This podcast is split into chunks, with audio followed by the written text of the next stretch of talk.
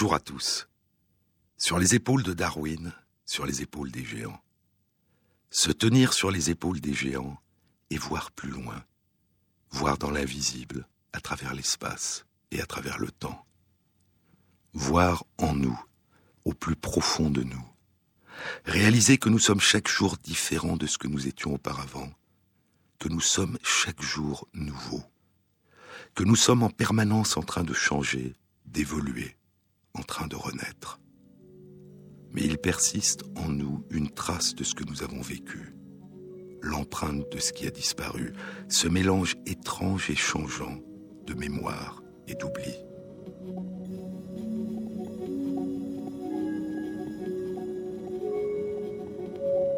Sur les épaules de Darwin, Jean-Claude Amezen sur France Inter. Il y a dans les profondeurs de notre cerveau une petite région dont je vous ai souvent parlé. Elle a la forme d'un petit cheval des mers, l'hippocampe, et elle est indispensable à la mémorisation, à l'inscription en nous des souvenirs qui deviendront durables. C'est dans l'hippocampe que nos souvenirs récents commencent à s'inscrire et vont pouvoir se transformer progressivement en souvenirs durables. Et c'est pendant notre sommeil que des réseaux de cellules nerveuses se réactivent dans l'hippocampe faisant revivre en nous certaines des expériences que nous avons vécues à l'état de veille. Et c'est durant notre sommeil, alors qu'il nous semble que nous nous absentons de nous-mêmes, que nos souvenirs récents se transforment progressivement en souvenirs durables. Et cette transformation se réalise en partie sous la forme d'un véritable voyage, comme une barque en nous qui se désamarre, qui quitte la berge et dérive.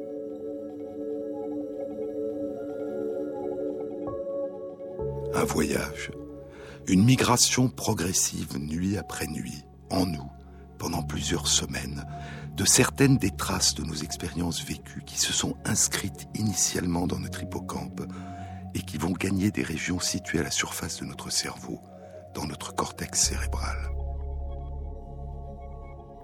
Cette lente dérive, durant laquelle nous recomposons, réorganisons, recréons sans le sentir, sans le savoir, la signification de ce que nous avons vécu à l'état de veille, dans l'obscurité de la nuit, quand la conscience semble nous quitter, et ne se réveiller brièvement, de manière intermittente, que sous la forme des hallucinations de nos rêves.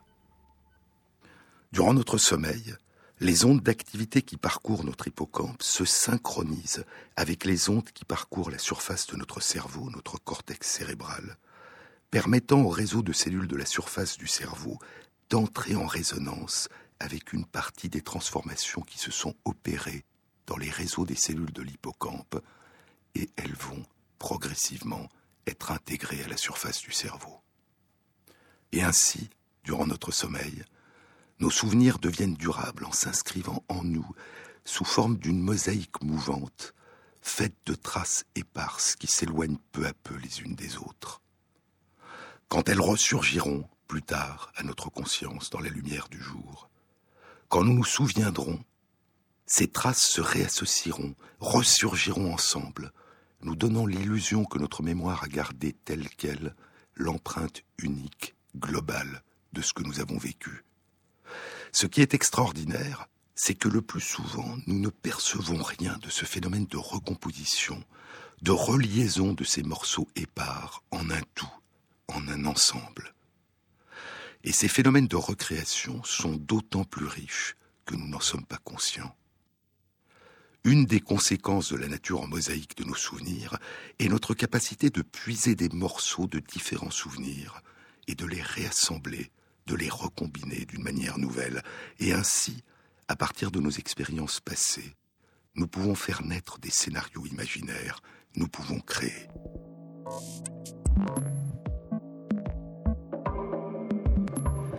L'hippocampe, cette région de notre cerveau essentielle à nos apprentissages, se renouvelle durant toute notre existence. Elle est probablement parmi toutes les régions de notre cerveau la seule qui continue à se renouveler après l'enfance, durant toute notre vie adulte. Une étude publiée par des chercheurs de Suède et des États-Unis dans Nature Medicine l'avait pour la première fois mis en évidence il y a 16 ans, en 1998. Mais l'existence de ce renouvellement, de ce rajeunissement permanent, avait été mise en doute et débattue. Et elle n'a été confirmée pour la première fois qu'il y a un an par une étude beaucoup plus complète et beaucoup plus précise, publiée en juin 2013 dans la revue Cell. Les chercheurs avaient montré qu'il existe durant toute notre vie adulte un renouvellement d'un peu plus d'un tiers du nombre total des cellules nerveuses qui composent l'hippocampe dans une région particulière de l'hippocampe qu'on appelle le gyrus denté. Chaque jour, en moyenne, durant toute notre existence, environ 700 cellules nerveuses naissent dans le gyrus denté et remplacent les cellules nerveuses qui meurent en nombre équivalent. Chaque année, près de 2% des cellules nerveuses de cette région de l'hippocampe sont remplacées par des cellules nouvelles, environ 250 000 cellules par an. Cette plasticité, ce renouvellement, ce rajeunissement constant d'une portion de notre cerveau joue un rôle essentiel dans nos capacités d'apprentissage, dans notre capacité d'inscrire en nous des souvenirs nouveaux et de nous adapter continuellement à un monde changeant. Apprendre, c'est devenir autre. Et à mesure que nous apprenons tout au long de notre vie, notre cerveau aussi devient autre.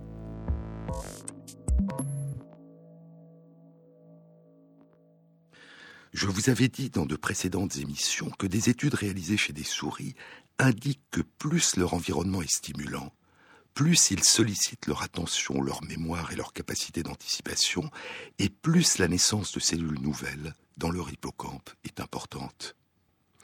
Lorsqu'on met des souris âgées dans un environnement plus stimulant que l'environnement habituel d'une animalerie de laboratoire, lorsqu'on enrichit cet environnement, par exemple en agrandissant l'espace qu'elles peuvent explorer, en augmentant le nombre de souris qu'elles peuvent rencontrer, en introduisant des objets qui attirent leur attention et que l'on change souvent, alors l'hippocampe de ces souris âgées rajeunit, augmente de volume par rapport à celui de souris du même âge, génétiquement identiques, qui vivent dans un environnement moins stimulant.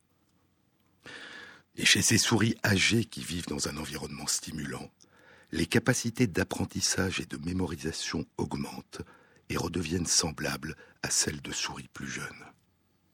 Et ainsi, la richesse et la complexité de l'environnement a un effet important sur les modalités de fonctionnement, de reconstruction et de rajeunissement du cerveau. Et si ce qui se produit chez les souris s'applique aussi à nous-mêmes, alors apprendre, découvrir, explorer, nous ouvrir au monde, élargir sans cesse le champ de nos rencontres avec les autres, ce n'est pas seulement inscrire en nous un plus grand nombre de souvenirs, c'est aussi probablement modifier la manière dont s'articulent les uns aux autres dans notre mémoire, les souvenirs des expériences que nous avons vécues, c'est modifier la manière dont nous confrontons ces souvenirs au monde qui nous entoure et la manière dont nous nous adaptons à des environnements nouveaux.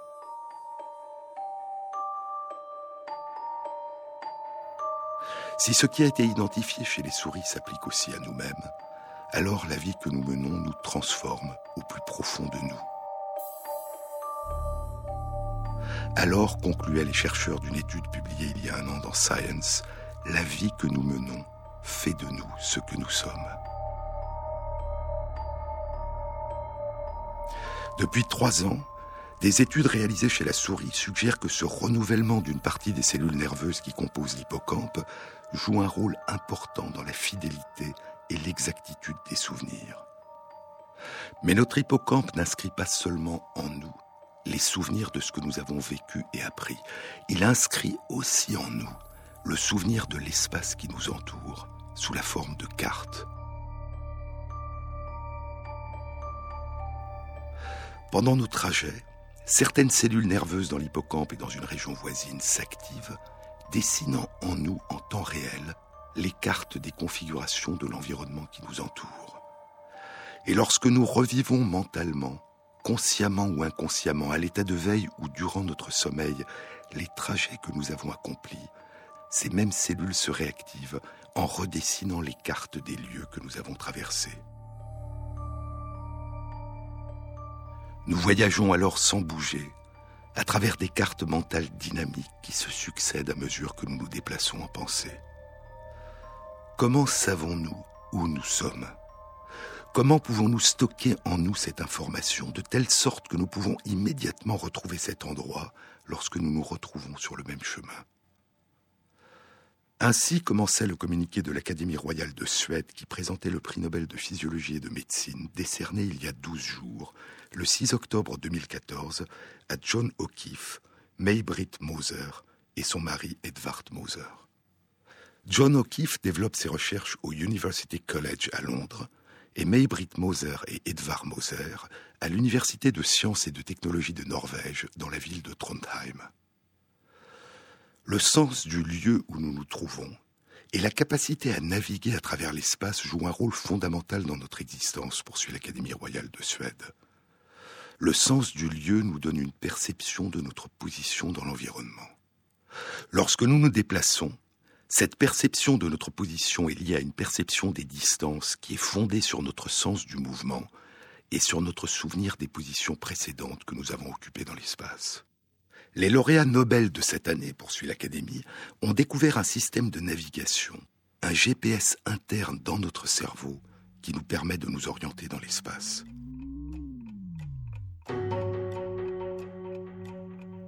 Les questions du sens de la position dans l'espace et de la navigation à travers l'espace ont passionné les philosophes et les scientifiques depuis longtemps. Il y a plus de 200 ans, le philosophe Emmanuel Kant proposa que certaines capacités mentales sont innées et préexistent à toute expérience. Et parmi ces capacités innées, il incluait le concept d'espace qui nous permet de percevoir le monde. Au milieu du XXe siècle, ces questions ont commencé à faire l'objet d'expériences. Edward Tolman observa que des rats se déplaçant dans des labyrinthes pouvaient apprendre à s'y repérer, et il proposa qu'une carte mentale qui se construisait dans leur cerveau leur permettait de retrouver leur chemin dans ces labyrinthes. Mais quel pouvait être le support biologique d'une telle carte mentale dans le cerveau? À la fin des années 1960, continue l'Académie royale de Suède, John O'Keefe aborda cette question avec des méthodes de neurophysiologie. En 1971, alors qu'il développe ses recherches à l'université McGill à Montréal, John O'Keefe découvre la première composante de ce système de navigation. En enregistrant les activités de cellules nerveuses individuelles dans l'hippocampe, chez des rats qui se déplaçaient librement dans une pièce, il découvre que certaines cellules nerveuses étaient actives quand l'animal était à un endroit particulier de la pièce. Il montra que l'activité de ces cellules, qu'il appela des cellules de lieu, ne reflétait pas simplement ce que l'animal voyait, mais qu'elle construisait une carte de la pièce. Il conclut que l'hippocampe crée de nombreuses cartes de l'environnement, chacune des cartes étant constituée par l'ensemble des cellules qui sont actives dans un environnement donné. Et ainsi, le souvenir d'un environnement donné peut s'inscrire dans la mémoire sous la forme d'une combinaison particulière d'activités de cellules de lieu dans l'hippocampe. Plus de 30 ans plus tard, poursuit l'Académie royale, Maybrit et Edvard Moser découvrent une autre composante essentielle du système de navigation du cerveau. Alors qu'ils sont en train d'enregistrer comme au kiff les activités des cellules de l'hippocampe chez des rats en train de se déplacer librement dans une pièce, ils identifient des activités surprenantes dans une autre famille de cellules nerveuses, dans une région du cerveau voisine de l'hippocampe, le cortex entorhinal. Ils nommeront ces cellules des cellules de grille et montreront que ces cellules de grille constituent un système de coordonnées qui permet de naviguer à travers l'espace.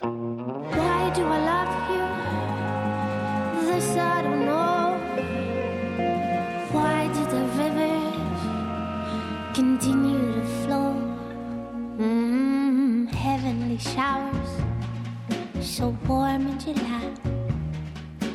Questions are resting. We don't ask why. We don't lack nothing.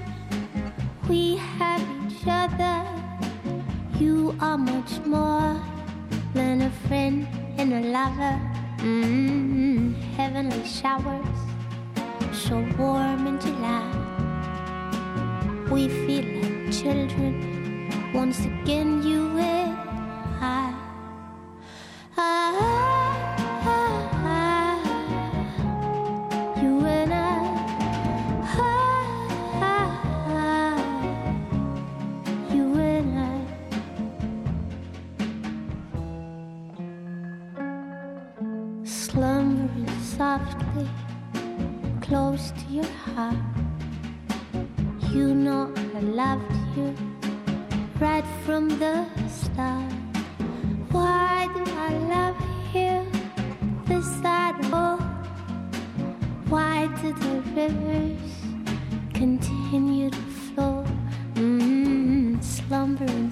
close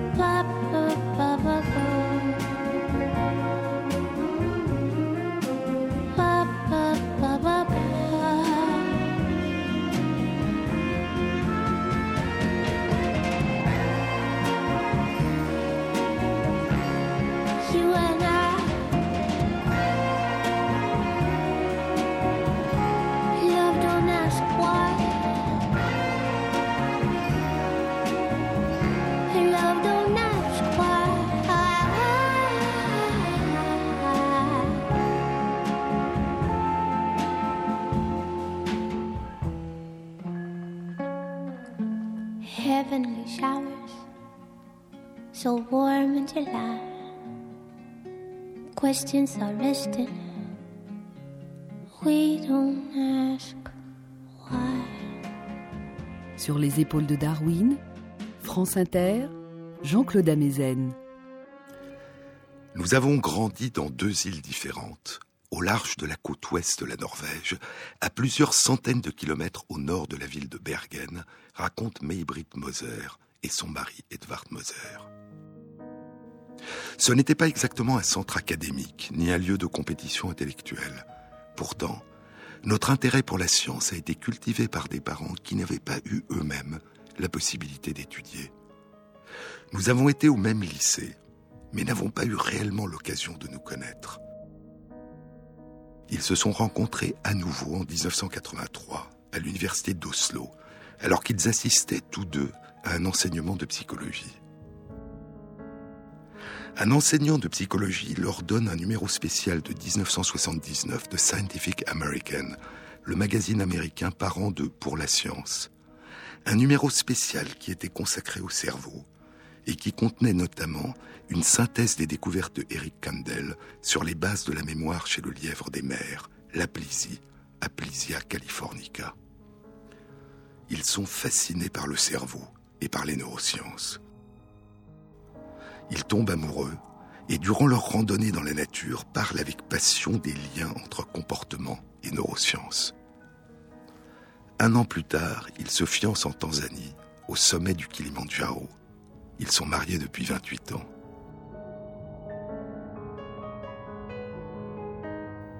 À l'université d'Oslo, ils ont décidé d'abandonner leurs études de psychologie et d'entreprendre des études en neurosciences. Ils persuadent le neurophysiologiste Per Andersen, qui travaille sur l'hippocampe, de leur confier des recherches dans son laboratoire. Ils entrent en contact avec John O'Keefe, qui a découvert une douzaine d'années plus tôt les cellules de lieu dans l'hippocampe. Ils publient leur premier article scientifique important avec Per Andersen en 1993 dans le Journal of Neuroscience. Puis en 1995, juste après avoir obtenu leur doctorat, ils partent ensemble dans le laboratoire de John O'Keefe, avec qui ils partageront 19 ans plus tard le prix Nobel de physiologie et de médecine. Cela a probablement été l'expérience d'apprentissage la plus intense de notre vie, disent-ils. Ils apprennent à enregistrer l'activité des cellules de lieu. Puis, au bout de quelques mois, en 1996, ils reçoivent une offre de professeur associé à l'Université de sciences et de technologie de la ville de Trondheim. L'endroit est un peu isolé des grands centres de recherche sur la mémoire dans le monde, mais ils ont décidé de vivre et de travailler au même endroit. Et c'est l'occasion. Il leur faudra créer leur laboratoire et monter une animalerie à partir de rien, sans l'aide de techniciens. Ils feront tout eux-mêmes. Puis ils recevront des financements de la Commission européenne et des étudiants et des chercheurs viendront les rejoindre. En 1998, il publie dans le Journal of Neuroscience une étude qui révèle que l'activation des cellules de lieu dans l'hippocampe dépend en partie de l'activité d'autres cellules dans une région voisine, le cortex entorhinal. Mais c'est en 2005 qu'il publie dans Nature la découverte qui sera distinguée par le prix Nobel, la découverte de l'existence dans le cortex entorhinal de l'activité de cellules qu'ils appelleront des cellules de grille. Contrairement à une cellule de lieu dans l'hippocampe, qui s'active quand l'animal arrive à un endroit précis, l'activation d'une cellule de grille dans le cortex entorhinal découpe l'espace environnant en un quadrillage régulier qui forme un triangle ou un hexagone. Et ensemble, les cellules de grille divisent l'espace environnant en une grille hexagonale régulière qui ressemble aux alvéoles des pins de cire que construisent les abeilles ouvrières. Ce découpage est créé par le cerveau. Il ne préexiste pas dans l'environnement extérieur. Il continue à s'effectuer même quand l'animal parcourt une pièce dans l'obscurité complète. La présence dans la nature des structures régulières en hexagone a fasciné les philosophes antiques, le mathématicien Papus d'Alexandrie, l'astronome Johannes Kepler, et jusqu'à la fin du XXe siècle, les mathématiciens Laszlo Feres Tutt et Thomas Hales. Et Maybrit et Edvard Moser découvrent que cette structuration géométrique régulière en hexagone, qui permet de paver entièrement la totalité d'une surface plane sans laisser d'espace vide, est créée par le cerveau, à l'intérieur du cerveau, par l'activité des cellules de grille. Et ainsi, les découvertes de John O'Keefe et de Maybrit et Edvard Moser ont révélé deux composantes essentielles et complémentaires de l'apprentissage et de la mémorisation de l'espace. Un souvenir des endroits exacts où nous nous sommes trouvés, une forme de mémoire autobiographique. C'est à cet endroit précis que nous avons été, et nous nous souvenons du trajet que nous avons effectué. Et une mémoire de la topographie de l'environnement dans lequel nous avons effectué notre trajet, inscrit sur un plan quadrillé, une grille d'hexagone, un système de coordonnées qui permet de déduire les distances et les frontières tout autour de l'endroit où nous nous trouvons. Un souvenir de la carte des lieux et un souvenir précis de notre trajet à travers ces lieux.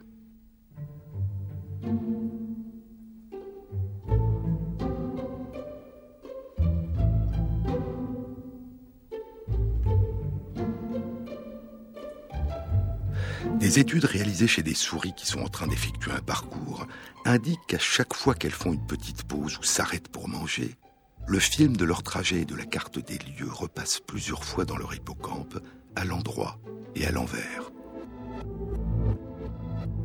À l'endroit, c'est le film du chemin qu'elles ont parcouru.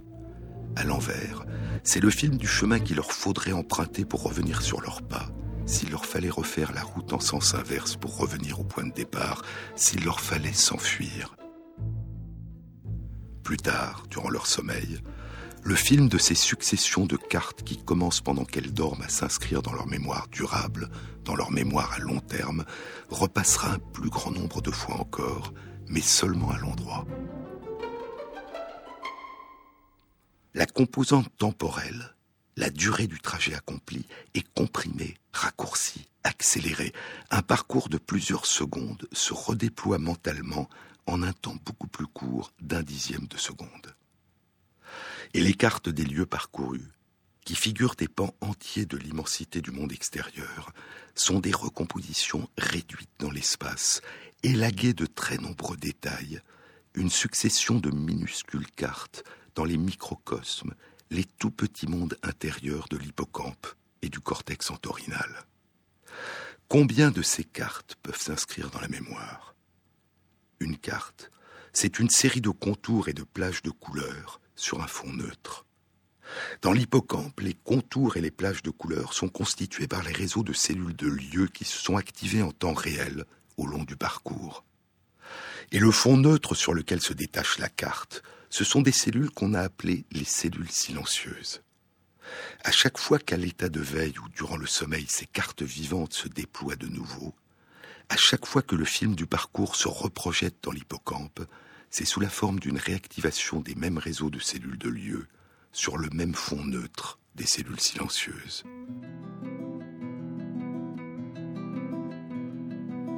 Il y a des tableaux de grands peintres où l'analyse radiographique dévoile des couches successives.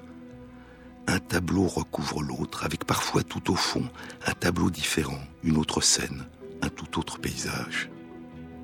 Il y a des parchemins qu'on appelle des palimpsestes, du mot grec qui signifie gratter à nouveau, ces parchemins anciens que réutilisaient les moines copistes du Moyen Âge, grattant, lavant et effaçant les textes des auteurs de l'Antiquité romaine pour y écrire des textes religieux, et sous lesquels on a pu parfois encore distinguer, voire faire réapparaître, les traces de livres perdus de Cicéron ou de Sénèque.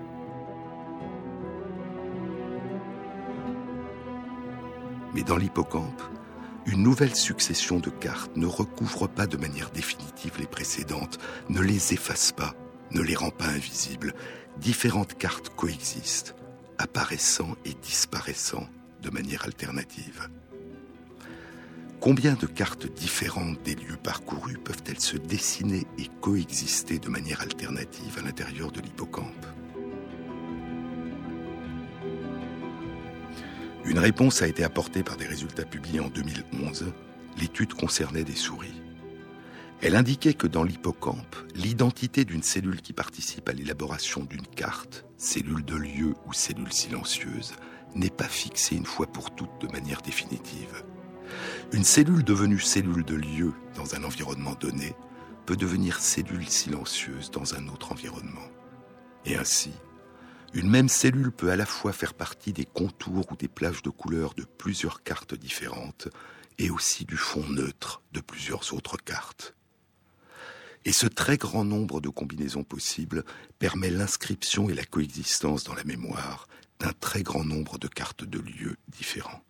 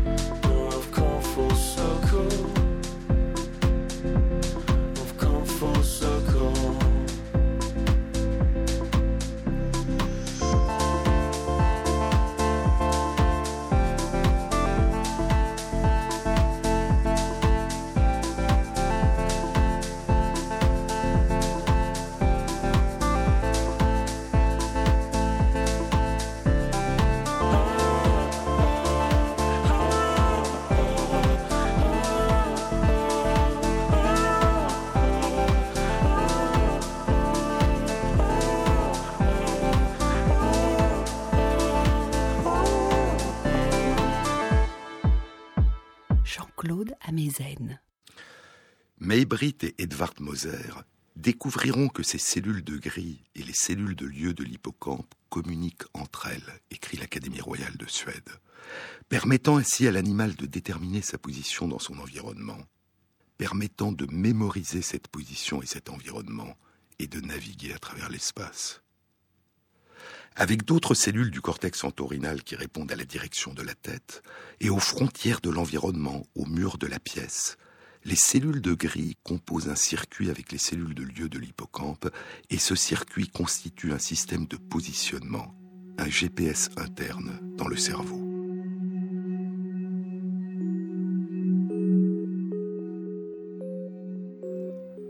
Des études récentes d'imagerie du cerveau ont indiqué que des cellules de lieu et des cellules de grille existent non seulement chez les rongeurs et les primates non humains, mais aussi chez nous. Ces découvertes, poursuit l'Académie, représentent un bouleversement dans notre compréhension de la façon dont des ensembles de cellules spécialisées travaillent ensemble et peuvent exécuter des activités mentales complexes. Bien que ces découvertes n'aient aujourd'hui aucune application concernant les maladies, il est important de noter que le cortex entorhinal et l'hippocampe sont les premières régions du cerveau atteintes lors de la maladie d'Alzheimer et que le fait de se perdre est l'un des premiers symptômes les plus fréquents de la maladie. Ces découvertes, conclut l'Académie royale de Suède, ouvrent de nouvelles perspectives pour la compréhension d'autres processus mentaux complexes, comme la mémoire, la pensée et la planification. Depuis 2005, d'autres découvertes ont été faites. Certaines découvertes récentes ont été présentées et discutées dans deux longues synthèses qui ont été publiées au début du mois d'octobre 2014 dans Nature Reviews Neuroscience. L'une de ces deux synthèses a pour titre L'organisation fonctionnelle de l'axe longitudinal de l'hippocampe. Les auteurs sont deux chercheurs de Madrid, un chercheur de Seattle aux États-Unis un chercheur de l'université de Trondheim en Norvège et Edvard Moser. D'arrière en avant, différentes portions de l'hippocampe semblent être impliquées dans différentes composantes de la mémoire. En ce qui concerne la mémoire des trajets parcourus, les cellules de lieu sont présentes dans l'ensemble de l'hippocampe, mais leur degré de résolution varie. Dans les régions postérieures, elles ont une résolution fine, de l'ordre d'un mètre, à chaque fois que nous nous déplaçons d'un mètre, une autre cellule de lieu s'active. Dans les régions antérieures de l'hippocampe, elles ont une résolution moins fine. C'est au bout de 10 mètres qu'une autre cellule de lieu s'active. Et ainsi, différentes cartes de notre trajet s'inscrivent en nous durant un même trajet, des cartes qui récapitulent notre parcours à différentes échelles de grandeur. De la même façon, dans le cortex entorhinal, d'arrière en avant, les grilles hexagonales qui découpent l'espace dans lequel nous avons accompli notre trajet sont composées d'hexagones de plus en plus grands. Les cartes de l'environnement dans lequel nous nous déplaçons s'inscrivent aussi dans notre mémoire à différentes échelles. Mais revenons à l'hippocampe. Indépendamment de notre mémoire de l'espace et de nos trajets, L'hippocampe est aussi la région dans laquelle s'inscrit l'ensemble de notre mémoire déclarative, l'ensemble des souvenirs que nous pouvons consciemment convoquer et décrire, les souvenirs de ce que nous avons vécu, notre mémoire autobiographique, c'est à nous que c'est arrivé, et les souvenirs de ce que nous avons appris, notre mémoire sémantique, Paris est la capitale de la France. Et il semble aussi que la résolution de nos souvenirs n'est pas la même suivant les régions de notre hippocampe dans lesquelles ils s'inscrivent. Dans les régions postérieures s'inscrivent nos souvenirs autobiographiques extrêmement précis. Dans les régions antérieures, leur précision est moindre. Là semblent s'inscrire les points communs entre des souvenirs différents, leurs relations, les déductions d'ordre général que nous en tirons. Dans ces régions semble se fondre ce que nous avons vécu et ce que nous avons appris, la mémoire autobiographique et la mémoire sémantique. Et ainsi, qu'il s'agisse des souvenirs de nos trajets ou plus généralement de nos autres souvenirs, qu'il s'agisse de notre mémoire spatiale et non spatiale, une caractéristique commune de l'organisation de l'hippocampe semble être cette variation du degré de résolution de la finesse du grain de nos souvenirs, du plus précis dans les régions postérieures de l'hippocampe au plus global dans les régions antérieures de l'hippocampe. Mais en ce qui concerne notre mémoire émotionnelle, la coloration émotionnelle et affective de nos souvenirs, il semble qu'elle implique plus sélectivement les régions antérieures de l'hippocampe. La seconde synthèse publiée au début de ce mois d'octobre dans Nature Reviews Neuroscience a pour auteur Howard Eichenbaum du Centre pour la mémoire et le cerveau de l'Université de Boston aux États-Unis. Elle concerne une autre caractéristique essentielle de notre mémoire. Les récits prennent toujours place dans le temps, dit Cyrus Tvet. Ils sont toujours derrière nous. Le titre de la synthèse est Les cellules de temps dans l'hippocampe, une nouvelle dimension des cartes de la mémoire. Ce ne sont pas simplement les événements que nous avons vécus qui s'inscrivent dans notre mémoire, mais aussi l'ordre dans lequel se sont déroulés les événements que nous avons vécus, la durée de ces événements et la durée des intervalles de temps qui les séparent. Et sans une structuration de nos souvenirs dans une dimension temporelle, nos cartes des lieux ne seraient que des pièces d'un puzzle en désordre, non assemblées. Mais quelles sont les cellules dans notre hippocampe qui s'activent à intervalles réguliers, battant notre temps intérieur et nous permettant d'inscrire cette dimension temporelle dans nos souvenirs Un ensemble d'études récentes suggère que les cellules de temps sont une partie des cellules de lieu. Certaines de ces cellules s'activent en fonction des endroits où nous nous trouvons, d'autres s'activent à certains moments, indépendamment de l'endroit où nous nous trouvons. Et ainsi, la plupart des cellules de lieu inscrivent en nous soit le souvenir de l'espace, soit le souvenir du temps. Un même ensemble de cellules nerveuses dans notre hippocampe construisent l'organisation spatiale et temporelle des expériences que nous vivons.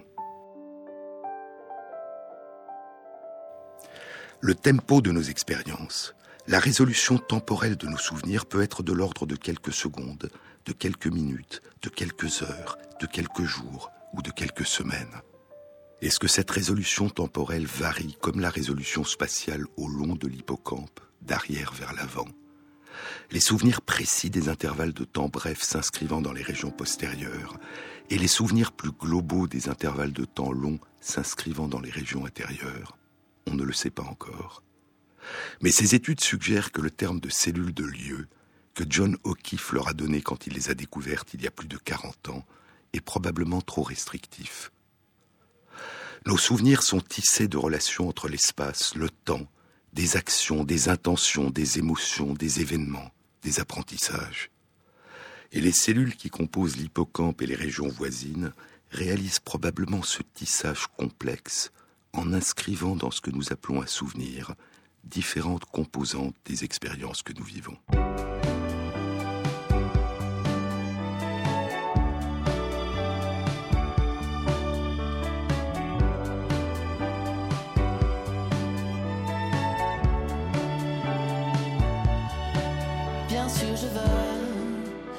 Je veux tout te dire temps, tout ce que tu veux. M'entendre dire temps, car plus le temps passe vraiment, le doute m'était rentré au ventre, m'immobilise, m'immobilise du sort me rire, du sort me rire, quand tout s'en est allé. Coule toujours les fontaines de l'été.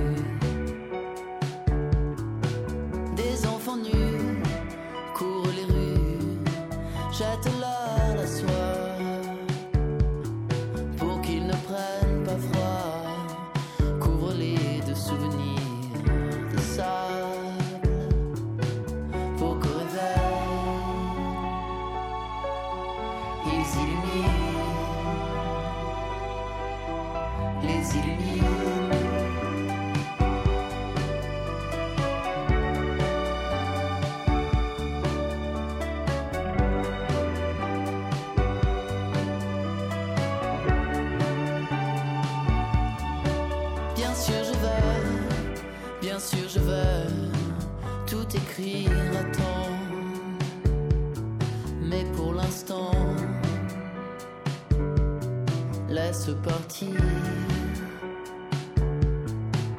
Comme les enfants,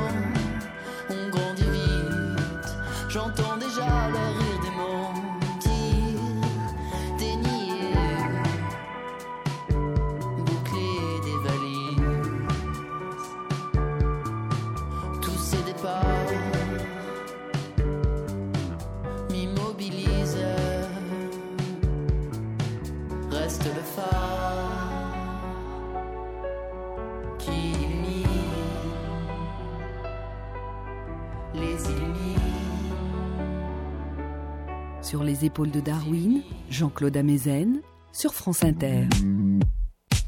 Qui est devenue la mémoire des jours, demande Borges.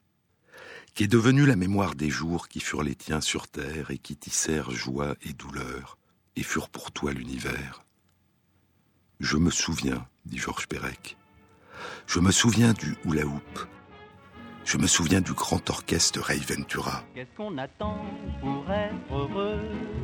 Qu'est-ce qu'on attend pour faire la fête La route est prête, le ciel est bleu. Il y a des chansons dans le piano à. Je me souviens du rouge à lèvres baiser, le rouge qui permet le baiser. Je me souviens de la pile vondaire ne s'use que si l'on s'en sert. Je me souviens de I wandered lonely as a cloud that floats on high or veiled I and wander lonely as a cloud When all at once when all at once I saw a crowd, a I see a crowd uh, of golden daffodils. Je me souviens quand j'étais louveteau, mais j'ai oublié le nom de ma patrouille. Je me souviens de Petit papa, c'est aujourd'hui ta fête. Maman m'a dit que tu n'étais pas là.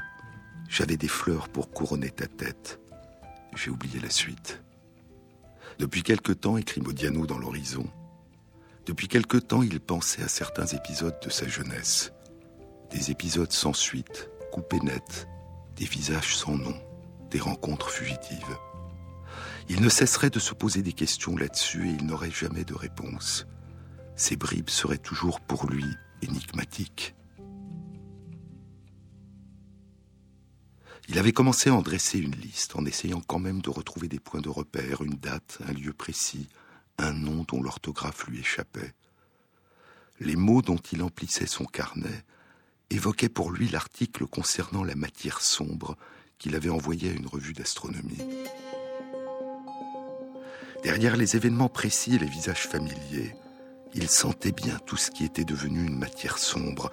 Brèves rencontres, rendez-vous manqués, lettres perdues, prénoms et numéros de téléphone figurant dans un ancien agenda et que vous avez oubliés, et celles et ceux que vous avez croisés sans même le savoir. Comme en astronomie, cette matière sombre était plus vaste que la partie visible de votre vie. Elle était infinie. Et lui, il répertoriait dans son carnet quelques faibles scintillements au fond de cette obscurité. Si faibles ces scintillements qu'il fermait les yeux et se concentrait à la recherche d'un détail évocateur lui permettant de reconstituer l'ensemble. Mais il n'y avait pas d'ensemble, rien que des fragments, des poussières d'étoiles. Il aurait voulu plonger dans cette matière sombre, renouer un à un les fils brisés, oui, revenir en arrière pour retenir les ombres et en savoir plus long sur elles. Impossible. Alors, il ne restait plus qu'à retrouver les noms, ou même les prénoms. Il servait d'aimant. Il faisait ressurgir des impressions confuses que vous aviez du mal à éclaircir. Appartenaient-elles au rêve ou à la réalité? Les quelques photos et documents reproduits ici au début de ce recueil, écrit Patrick Podiano dans l'avant-propos d'un recueil publié il y a un peu plus d'un an dans la collection Quarto de Gallimard, un recueil qui contient 10 des 27 livres qu'il a écrits depuis 46 ans. Les quelques photos et documents reproduits ici au début de ce recueil pourraient suggérer que tous ces romans sont une sorte d'autobiographie, mais une autobiographie rêvée ou imaginaire. Je croyais avoir écrit ces livres de manière discontinue, à coups d'oubli successifs. Mais souvent les mêmes visages, les mêmes noms, les mêmes lieux, les mêmes phrases reviennent de l'un à l'autre, comme les motifs d'une tapisserie que l'on aurait tissée dans un demi-sommeil. Au fond, Il s'agit pour un romancier d'entraîner toutes les personnes, les paysages, les rues qu'il a pu observer dans une partition musicale où l'on retrouve les mêmes fragments mélodiques d'un livre à l'autre. Certains sons, dit Pascal Quignard, certains sons disent en nous. Quel ancien temps il fait actuellement en nous. Le 9 octobre 2014, trois jours après l'annonce du prix Nobel de physiologie et de médecine consacrant la découverte de certaines des bases neurobiologiques de la mémoire, le prix Nobel de littérature distinguait une œuvre de nature très différente, mais qui concernait elle aussi la mémoire, l'œuvre de Patrick Modiano. Pour l'art de la mémoire, dit l'Académie royale de Suède, avec lequel il a évoqué les destinées humaines les plus difficiles à appréhender et révélé le monde et la vie durant l'occupation. L'œuvre de Modiano, poursuit l'Académie, est centrée sur la mémoire, l'oubli, l'identité et la culpabilité. Dès 1968, à l'âge de 23 ans, il a fait ses débuts d'écrivain avec La place de l'étoile, un roman qui eut beaucoup d'écho. Souvent, poursuit l'Académie, ces récits sont construits à partir d'une base autobiographique ou à partir d'événements qui eurent lieu durant l'occupation allemande. Il utilise parfois dans ses livres des interviews, des articles de presse ou ses notes qu'il a accumulées durant des années. Ces livres entrent en résonance les uns avec les autres, et il arrive que des épisodes d'un livre soient repris et étendus dans d'autres, ou que de mêmes personnages réapparaissent dans différents récits. Puis l'Académie royale de Suède cite deux de ses œuvres, Dora Bruder, qui date de 1997, et Un une autobiographie publiée en 2005. Peut-être tous ces gens, écrit Modiano dans un pédigré, peut-être tous ces gens croisés au cours des années 60 et que je n'ai plus jamais eu l'occasion de revoir, continuent-ils à vivre dans une sorte de monde parallèle, à l'abri du temps, avec leur visage d'autrefois J'y pensais tout à l'heure le long de la rue déserte, sous le soleil. Et dans Dora Bruder, beaucoup d'amis que je n'ai jamais connus ont disparu en 1945, l'année de ma naissance. Il faut longtemps pour que ressurgisse à la lumière ce qui a été effacé. Souvenez-vous, je vous ai déjà parlé de ce livre. Il commence ainsi.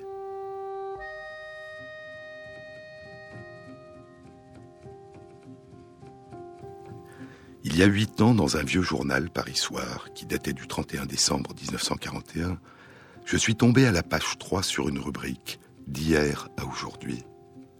Au bas de celle-ci, j'ai lu Paris. On recherche une jeune fille Dora Brouder, 15 ans, 1m55, visage ovale, yeux gris marron, manteau sport gris, pull vert bordeaux, jupe et chapeau bleu marine, chaussures sport marron, adressée toute indication à monsieur et madame Brouder, 41 boulevard Ordano, Paris.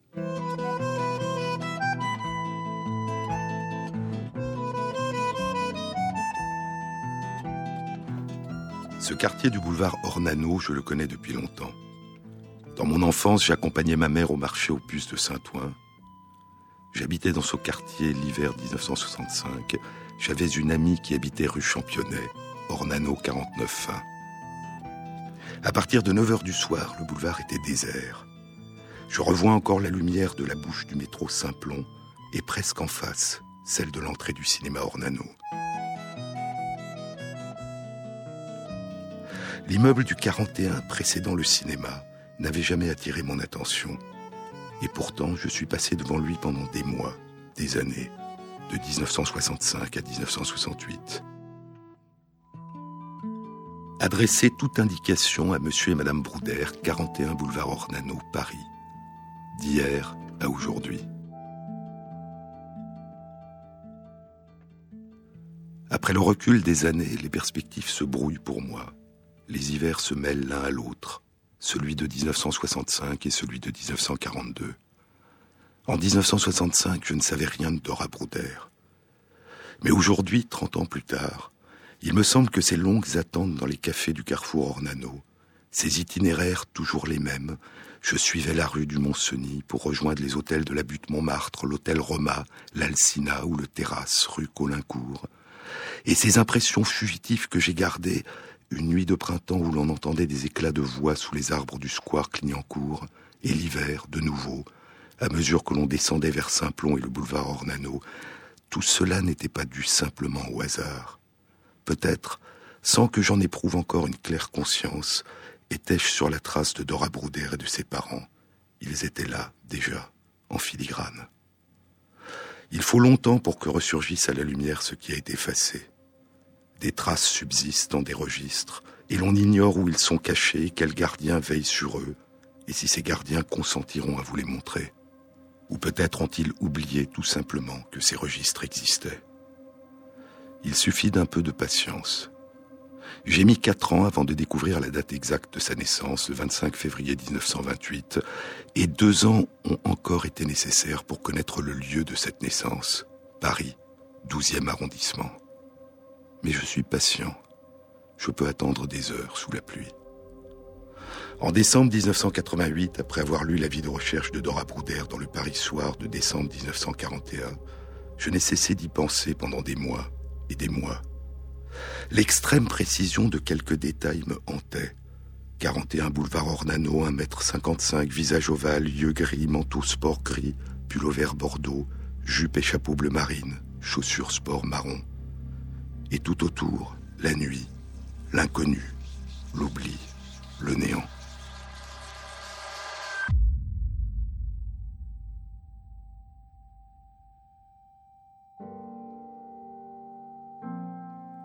Il me semblait que je ne parviendrais jamais à retrouver la moindre trace de Dora Brouder. J'ignorais tout de ses parents et des circonstances de sa fugue. La seule chose que je savais, c'était ceci. J'avais lu son nom, Brouder Dora, sans aucune mention, ni date, ni lieu de naissance, au-dessus de celui de son père, Brouder Ernest.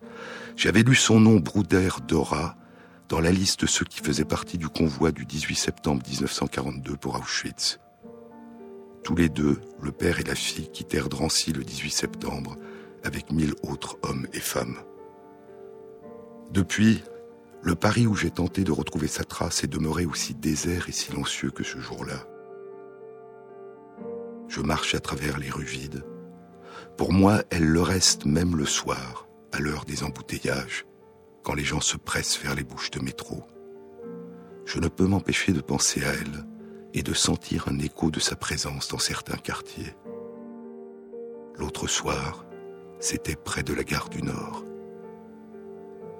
En exergue de livret de famille publié il y a 35 ans, Patrick Modiano a placé une phrase du poète René Char Vivre, c'est s'obstiner à achever un souvenir. Et le livre se termine ainsi. J'avais pris ma fille dans mes bras et elle dormait, la tête renversée sur mon épaule rien ne troublait son sommeil. Elle n'avait pas encore de mémoire. Mais Modiano ne sait pas que même si nous l'oublions ensuite, le monde commence très tôt à s'inscrire en nous, longtemps avant notre naissance.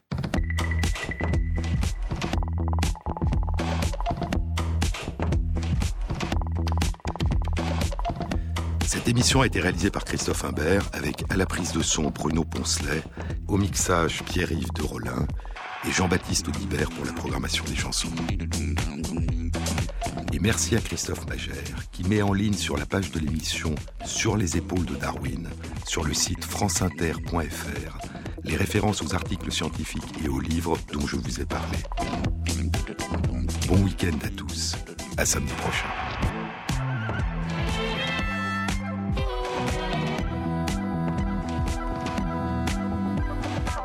Merci à Jean-Claude Amezen. À samedi prochain. Bon week-end sur France Inter. Guillaume Gallienne, ce sera dans quelques minutes. Ça peut pas faire de mal avec une nouvelle diffusion du 9 mai 2015. C'est une émission sur l'œuvre poétique de René Char.